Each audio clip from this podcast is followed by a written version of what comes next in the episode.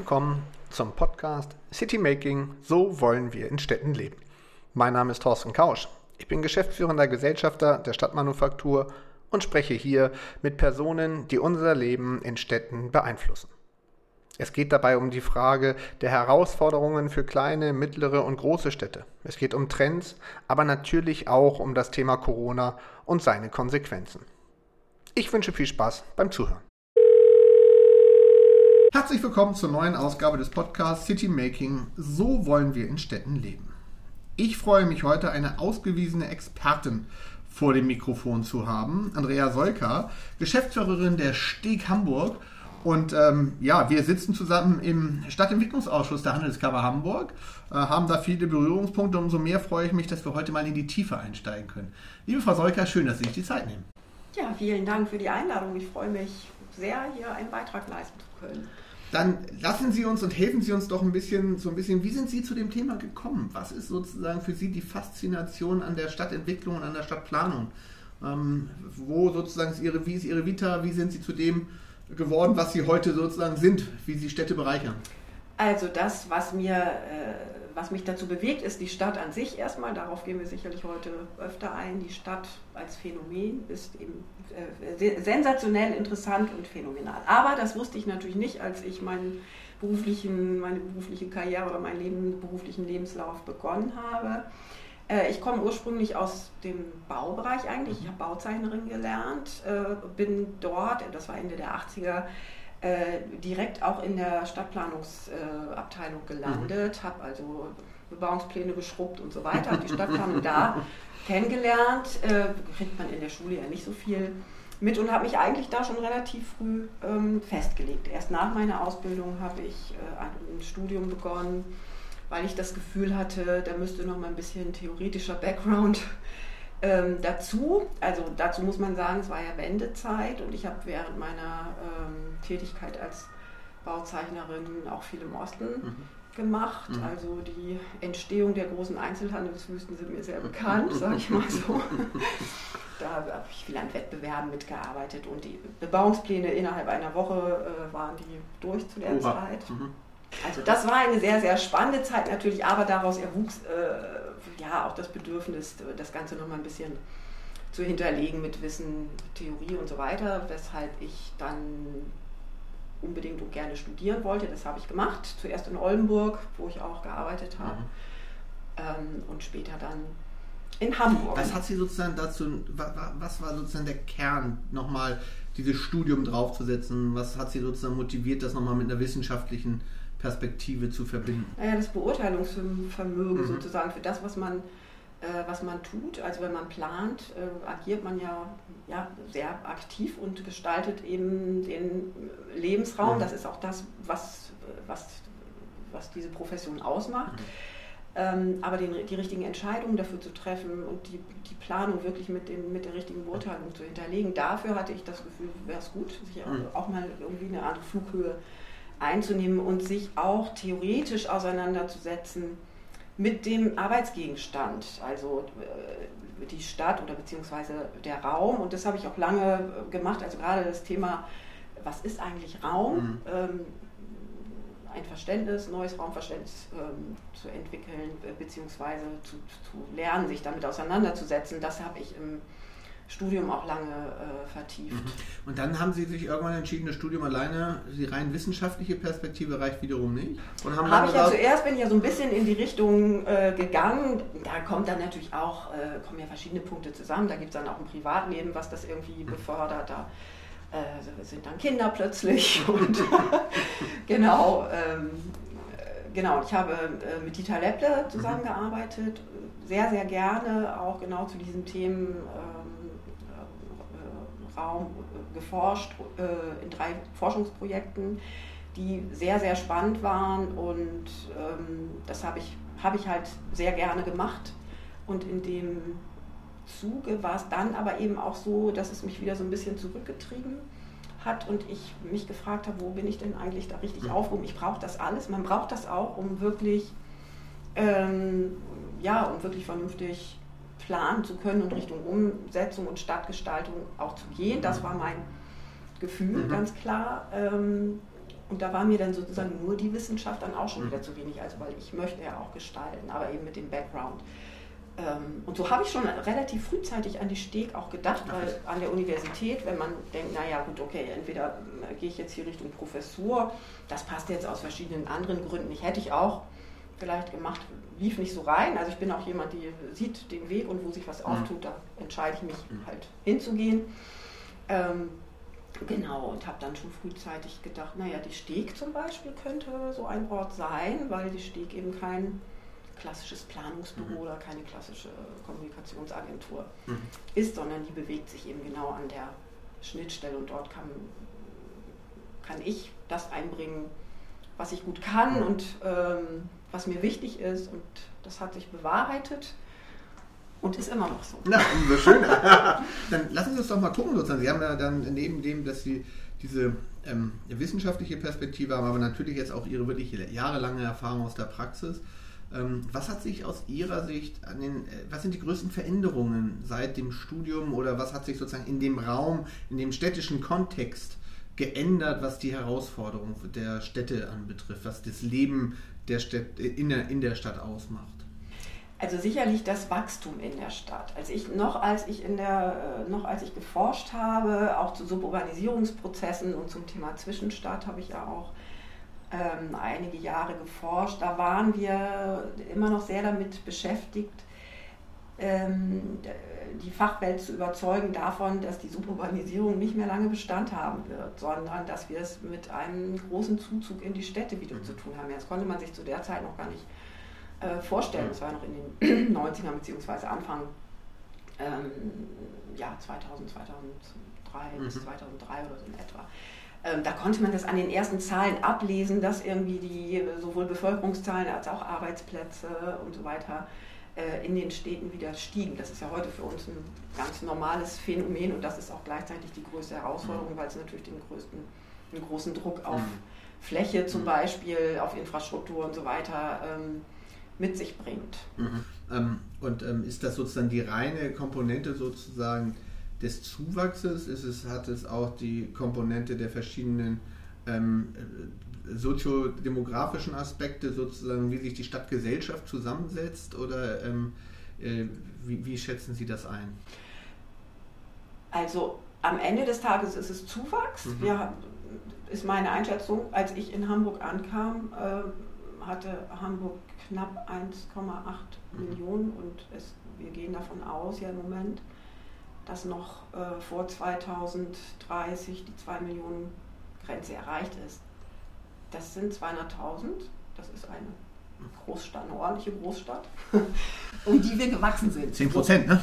Immerhin, ja. Also, ja. Ähm, genau, und das, also daran finde ich, an, so, an, solchen Zahlen kann man ja gut ablesen, was eigentlich entwickelt werden mhm. muss und geliefert werden muss an Wohnraum, an äh, Arbeitsplätzen, an Infrastruktur. Das ist mir ja vor allen Dingen äh, ein wichtiges mhm. Thema. Ne? Mit Wohnen ist ja nicht getan, sondern dann braucht man ja, braucht man ja noch ein bisschen mehr und auch mehr als Schule und Kita. Ähm, genau, und da muss natürlich äh, eine Menge her. Dann kommt natürlich hinzu, dass der, die Quadratmeteranzahl pro Person wächst ja auch parallel lustig immer noch mit. Das wird sicherlich in Zukunft ja nicht so bleiben können, sagen wir, aber ich bin auch gespannt, wie das dann aussehen wird, wann und wie das umkippt. Aber, der, äh, aber in der Zeit, über die wir jetzt gerade mhm. gesprochen haben, haben wir es mit einem rasanten Anstieg an Wohnfläche pro Person ähm, zu tun. Das heißt, äh, äh, Riesenbedarf an zusätzlichem Wohnraum. Ich, ich, würde einmal kurz einen Exkurs machen, weil mich Ihre Perspektive dazu tatsächlich interessiert. Es gibt ja viele Experten, die sagen, durch Corona ist der Zuzug auf die Großstädte wird sich minimieren. Es wird eher dazu kommen, dass es sozusagen in, in einer ähm, adäquaten ähm, Nähe ähm, kleinere Städte gibt, die davon profitieren werden. Ähm, was sozusagen, weil die Lebenshaltungskosten niedriger sind, weil die Wohnkosten niedriger sind und so. Wie stehen Sie aus Ihrer Perspektive so einer These gegenüber?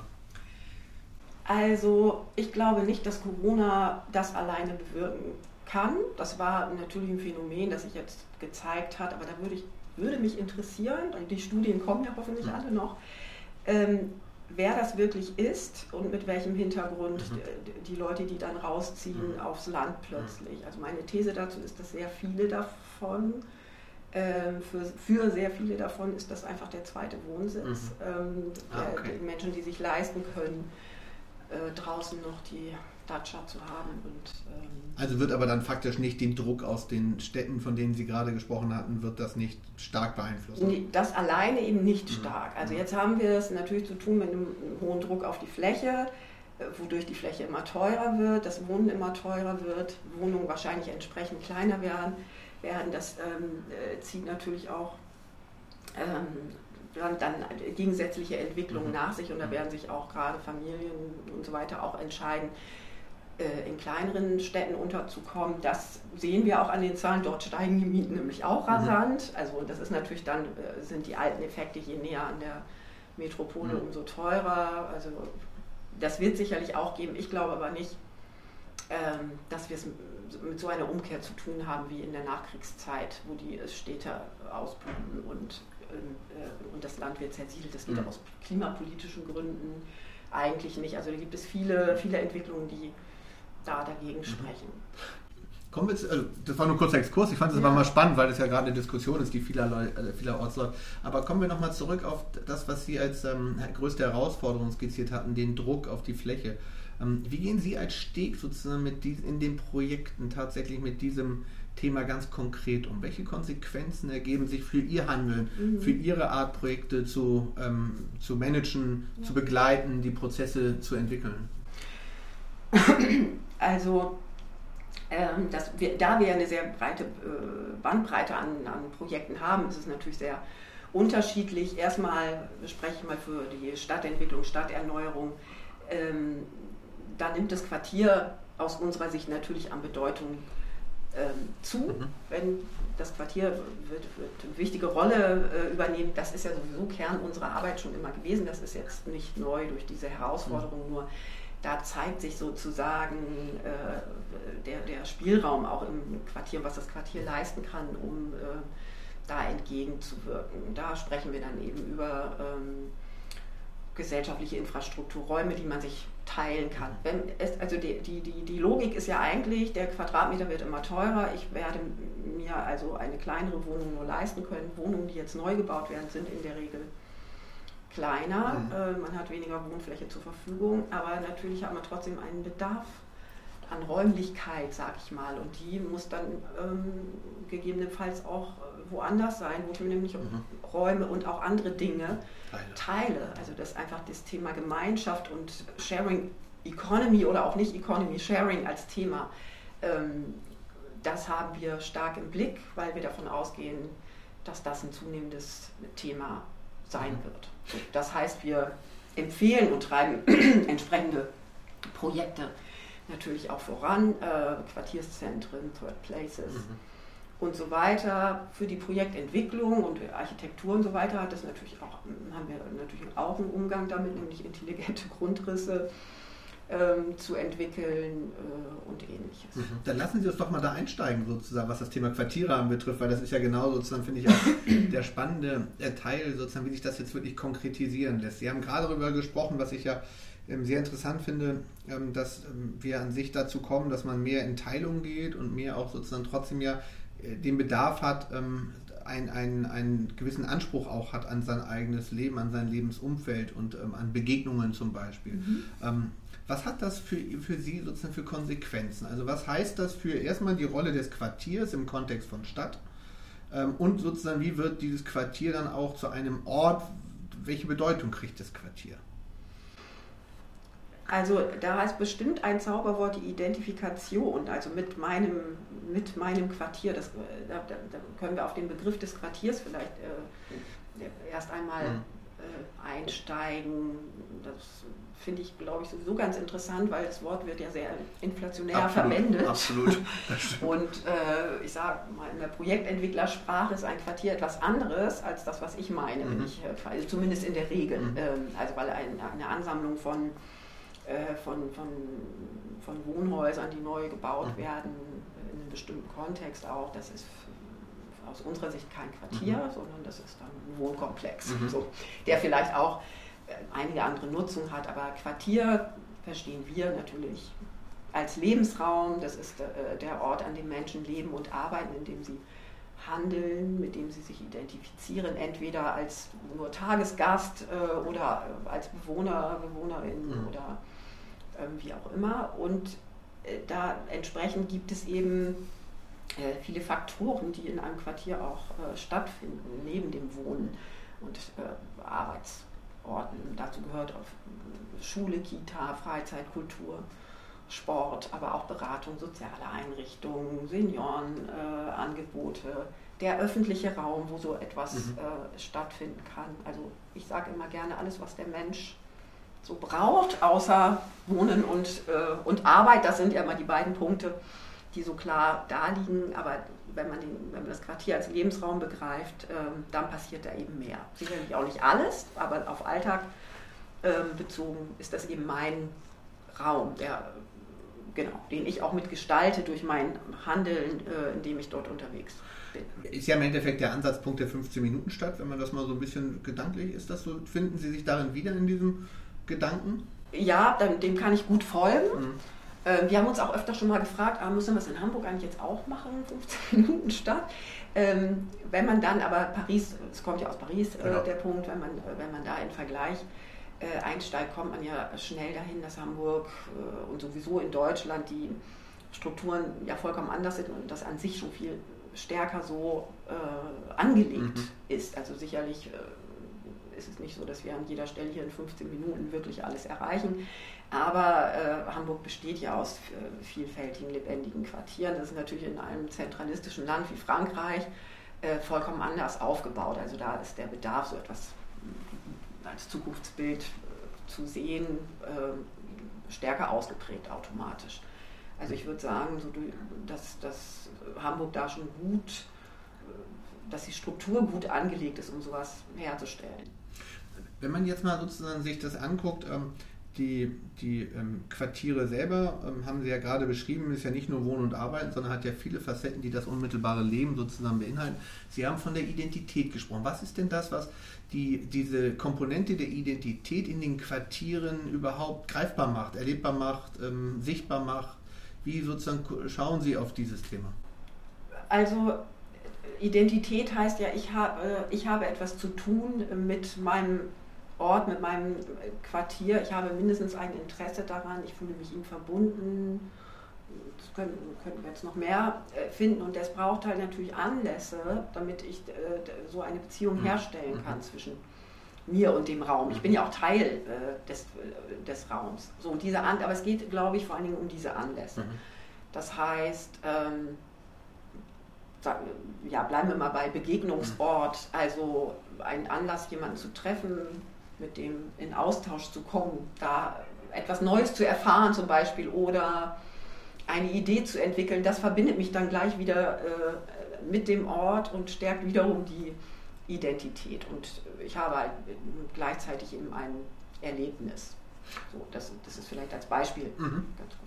Und, und wenn man jetzt dazu kommt, sozusagen, ähm, wie schaffe ich es, dass ich diese Identitäten der einzelnen Räume tatsächlich auch aufgreife. Jetzt völlig klar, die Räume haben unterschiedliche Identitäten, das ist ja völlig klar, aber wie mache ich die sozusagen erlebbar? Wie kriege ich das sozusagen hin, damit diese Identität, die Sie ja gerade als, als Verbindung an, äh, skizziert haben? Na, indem, sie, indem ich sie offen mache, indem sie offen sind. Äh, weil, äh, ich sag mal, die, der, der Ort hat ja nicht an sich eine Identität, sondern man identifiziert sich mhm. mit dem Ort und das mhm. heißt, das ist ja eine, ist ein sehr individuelles mhm.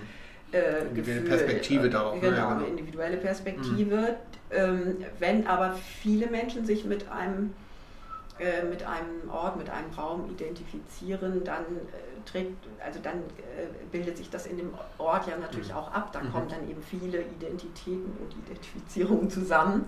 Und das macht den Ort dann wiederum spannend. Also da, äh, da ist dann auch Entwicklung drin. So, und das kann nur, um auf Ihre Grundfragen mhm. zurückzukommen, das kann meiner tiefen Überzeugung nach nur hergestellt werden in einem offenen Raum. Also öffentlicher Raum spielt eine sehr große Rolle. Und ich meine nicht öffentlichen Raum als Freifläche, mhm. auch natürlich, klar, Aufenthaltsqualität, mhm. aber öffentlicher Raum auch unter Dach. Mhm. Äh, mhm. Der Third Place mhm. oder das öffentliche Wohnzimmer. Ähm, das muss es geben, wo man frei sein, wo jeder frei sein kann, wo auch jeder etwas einbringen kann, denn das bringt den maximalen, die maximale Identifikationsmöglichkeit für den Ort. Das hat ja sehr viel damit zu tun, was Sie vorhin gesagt haben, auch mit dem Thema von Sharing und so etwas. Ne?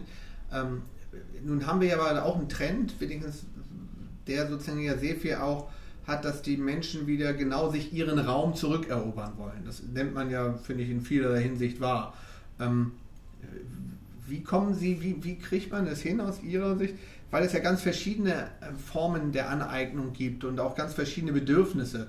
Ähm, das sozusagen in einem offenen äh, System sozusagen zu gewährleisten. Also gibt es da nicht zu viel, Kon ist das Konfliktmanagement oder ähm, geht es dann darum, so einen Ort mit verschiedenen ähm, äh, Ort, äh, Teilorten sozusagen für, mit verschiedenen Funktionen und Nutzungsmöglichkeiten ähm, auszustatten? Also Flexibilität ist ja da sicherlich ein wichtiger Punkt, mhm. dass der Raum, der eben multifunktional ist, dass ich mir den überhaupt aneignen kann. Für, also ich sage, machen wir mal ein Beispiel, ein Coworking Place, das ist ja auch etwas, hier teile ich mhm. mir Raum zum Arbeiten äh, mit, mit anderen, ähm, der, den so zu gestalten, dass man äh, sich dort auch dann eben für vier, fünf, acht Stunden, wie lange man auch da ist, für seine eigenen Bedürfnisse äh, aneignen mhm. kann. Mhm wenn Sie mit ähm, in Ihren Projekten gucken und die, diesen Gedanken, den ich ja tatsächlich sehr spannend finde, ähm, dieses Teilen von Gemeinschaftsräumen, jetzt mal auch nicht nur außen, sondern auch indoor, um das mal so zu sagen, haben Sie den Eindruck, dass dieser Gedankengang derzeit schon ähm, in Ihren ähm, Projekten, aber auch vor allen Dingen in den ähm, Umfeldern, in denen Sie agieren, also Städten, Kommunen und was auch immer, dass das sowohl schon verstanden wird, als auch sich auch schon sozusagen niederschlägt in den Projekten? Ja, sowohl als auch, wobei da natürlich noch viel Luft nach oben mhm. ist, aber klar, die Trends sind, äh, sind da ganz klar gegeben. Wenn wir das Beispiel der öffentlichen Bibliothek da mhm. einmal nehmen, das ist ja wirklich in, eigentlich in, in ganz Nordeuropa, auch Nordamerika, äh, schon sehr verbreitet. Die Bibliothek musste sich natürlich musste sich anpassen, musste sich verändern im Zuge der Digitalisierung. Es ist kein Ort, an dem man geht, um sich Bücher auszuleihen und wieder nach Hause zu gehen, sondern das sind eben genau die neuen Third Places. Da gibt es eine hohe positive Identifikation über das Lesen sozusagen, mhm. aber äh, das sind eben auch Räume, in denen gearbeitet, geforscht, gelernt äh, wird, wo mhm. Weiterbildung stattfindet, wo das Thema Digitalisierung einen ganz großen Stellenwert hat. Und ähm, daran kann man auch gut ablesen, in welche Richtung das geht, denn alle neu gebauten äh, Bibliotheken sind ja ganz andere Projekte, ganz mhm. andere Räume als, ähm, als städtische Bibliotheken mhm. früher waren. Das ist genau das Gegenteil. Das sind extrem wichtige ähm, Orte in der Stadt, die auch zumeist, das haben sie alle gemein, wenn man sie miteinander vergleicht, ähm, die sehr offen sind, die äh, eine Durchlässigkeit haben, die 20 äh, Stunden am Tag öffnet, sind aber auch von den Räumlichkeiten her etwas ganz anderes äh, bieten. Und das liest, das kann man jetzt schon seit 10, 15 Jahren, würde ich mal sagen, äh, ist das ein Trend, der ablesbar ist und der sich auch noch weiter äh, entwickeln wird. Also da wird es noch mehr geben, auf jeden Fall. Und Was? das Sharing mhm. nochmal mhm. der Räume, also wir, vielleicht bleiben wir da auch nochmal beim Coworking, das ist ja, also bei Gemeinschaftsräume, klar, gibt es auch Nachbarschaftsräume mhm. und so weiter. Mhm da haben wir immer die Frage, ja, wie, wer finanziert das denn eigentlich, wenn ich das in meiner eigenen Wohnung nicht bezahlen kann, dann äh, wie soll das da funktionieren? Da wird schnell natürlich nach der städtischen Hand gefragt, weil es vielleicht über eine, eine, Art Sozialbeitrag sein kann. Da glaube ich aber, da wird es auch andere Mechanismen geben müssen, äh, dadurch, dass, dass diese, diese Logik sich einfach fortsetzen wird. Das ist meine These. Ähm, Genau, und beim, ja, beim Coworking, da stehen ja, steht ja ein System richtig ähm, dahinter. Ne? Wie, Businessgetrieben, ja klar. Selbstbetrieben, genau. genau. Ähnlich auch bei Gästewohnungen. Das ist ja auch ein schön, also ich nenne gerne auch mal so Beispiele, weil, weil die das einfach deutlich machen. Wenn ich eine kleine Wohnung habe, habe ich natürlich kein Gästezimmer. Dadurch wächst so ein Markt wie Gästewohnen. Das ist ja auch total sinnvoll. Auch das ist natürlich ein Sharing. Modell und das wird, wird einfach zunehmen. Gibt keine, da wollte ich nämlich gerade einhaken. Was sozusagen, Sie haben Bibliotheken genannt, jetzt haben Sie das Thema Guesthouses sozusagen genannt. Was für Themen werden aus Ihrer Sicht sozusagen, oder wo, wo ist schon an der Stelle diese Bewegung sichtbar und greifbar, ähm, um dieses, diesen Gedankengang des Teilens und damit sozusagen der Reduktion der Fläche äh, für den Einzelnen tatsächlich auch ähm, umsetzen zu können? Mhm. Also das ist sicherlich das Thema Arbeiten und Lernen, das, das begreife ich gerne mhm. auch als eins. Wir haben, eine, äh, wir haben mal eine Bedarfserhebung gemacht ähm, für solche Art von öffentlichen Räumen und die haben wir auch in, äh, in Schulen durchgeführt. Mhm. Und es war wirklich erstaunlich, in Altona war das hier, es war wirklich erstaunlich, wie oft gesagt wurde von den Jugendlichen, jungen Erwachsenen, was sie brauchen, was sie brauchen in einem Quartierszentrum in so einem öffentlichen Raum sind Lernräume, Räume, die man sich zurückziehen kann zum Arbeiten, weil zu Hause mit noch Geschwistern und Eltern, äh, die ja auch natürlich nicht von 9 to 5 unterwegs sind, das ist ja auch nicht mehr so, äh, man gar nicht mehr in Ruhe lernen kann, mhm. sozusagen. Also das sind dann verschiedene Bedürfnisse. Also das ist ja sozusagen an sich das Haus der Jugend äh, sozusagen in, in der Zukunft gedacht mit jeglicher Form von von den Bildungsangeboten gekoppelt, oder? Genau, beziehungsweise auf, auch Räumen, auch Räumen ja. zum Lernen gekoppelt, genau. die dann nicht automatisch Bildungsangebote sein müssen, richtig, sondern frei es zugänglich muss, sind. Es muss gar nicht so stark programmiert genau, sein, genau. glaube ich, sondern da geht es dann tatsächlich auch um, äh, um Raum und um Anlass und Gelegenheit natürlich auch äh, andere zu treffen, andere mhm. Menschen zu treffen, um etwas zusammen zu machen, um zusammen zu arbeiten, mhm. zusammen weiterzukommen, sage ich mal. Das ist ja auch der Witz eigentlich bei dem Coworking, da geht es ja nicht nur um Büroteilung, sondern es geht darum, dass da die richtigen Leute matchen und, äh, und neue Produkte entwickeln und so weiter. Darum geht es ja auch. Und damit das überhaupt passieren kann, ist, äh, sind eben Räume notwendig, an denen das stattfinden hm. kann. Also Begegnungsräume im weitesten Sinne. Was, was ich in dem Zusammenhang gerne mal nachfassen würde oder nachfragen würde, ist jetzt, wir haben jetzt ganz viel über die Quartiere sozusagen als ähm, ja, ähm, Lebensraum gesprochen. Wenn ich jetzt mit Projektentwicklungsgesellschaften spreche, da gibt es ja äh, ebenfalls an sich die Möglichkeit, dass man das begreift, äh, auch solche Räume schon bereits in der Planung zu kreieren. Das ist der erste Teil. Und der zweite Teil, was mich ähm, auch teilweise positiv überrascht hat, dass einzelne Projektentwicklungsgesellschaften schon auch an die Fragestellung angehen, wie schaffe ich denn danach Leben zu kreieren? Also wie schaffe ich tatsächlich, ich sage mal, einen Quartiersmanager selber auch als einen Teil meines Angebotes ähm, mit, ähm, mit in die Überlegungen einzubringen, äh, um da tatsächlich auch ähm, in Richtung soziale Aktivierung mhm. äh, hinzugehen. Sehen Sie das auch als Trend, den Sie sozusagen... Auf jeden Fall. Ja? Also ähm, äh, das Sharing ist ja, also das hat ja, hatten wir vorhin schon kurz darüber gesprochen, wie, das, wie, wie es überhaupt zu dem mhm. äh, Sharing kommt, ne? wie da im Hintergrund irgendwie Druck auf die äh, Fläche. So, und wenn wir jetzt äh, Sharing-Angebote haben, egal über was wir sprechen, über, also bei Mobilität es wird ja schon geübt, Klar. sag ich mal, ja. oder erprobt. Ähm, äh, für Räume gibt es das zum Teil auch. Wir haben das Thema Last-Mile-Logistik, wir haben äh, äh, Coworking, wir haben über Gästewohnen gesprochen. All das ähm, braucht natürlich Koordination und Management. Wenn ich nicht mehr mein Auto einfach nur für mich vor der Tür stehen habe und ich nehme es, sondern ich will es mir ausleihen, dann brauche ich jemanden, der das organisiert und koordiniert. Das ist natürlich, egal über was wir sprechen, beim Sharing notwendig. Ähm, und das ist, wird natürlich auch angelegt jetzt dann im weiteren Wohnungs- und Bau und in der Projektentwicklung. Das muss so sein. Das ist die eine Schiene. Ich glaube, das bleibt uns gar nichts anderes mhm. übrig. Es wird sich dahin entwickeln. Mhm. Es wird dem einen schwerer, dem anderen leichter fallen. Ähm, was aber auch im Moment der Fall ist, ist, dass die äh, Immobilienfonds auch genau in die genau. Richtung gucken. Ne? Also da die berühmten ESG-Faktoren, mhm. Ökologisch, sozial und, äh, mhm. und die Governance-Strukturen, die zielen ja genau auf sowas Absolut. ab. Mhm. Und da, das sehen wir auch, also wir haben das natürlich auch immer äh, unter Beobachtung.